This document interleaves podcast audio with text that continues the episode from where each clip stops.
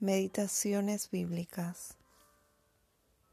Jesús les respondió, Les digo la verdad, no fue Moisés quien les dio el pan del cielo, fue mi Padre. Y ahora Él les ofrece el verdadero pan del cielo, pues el verdadero pan de Dios es el que desciende del cielo y da vida al mundo. Señor, le dijeron, danos ese pan todos los días.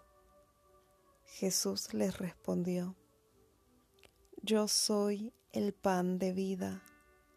El que viene a mí nunca volverá a tener hambre. El que cree en mí no tendrá sed jamás. Pero ustedes no han creído en mí a pesar de que me han visto. Juan 6, 32 al 36.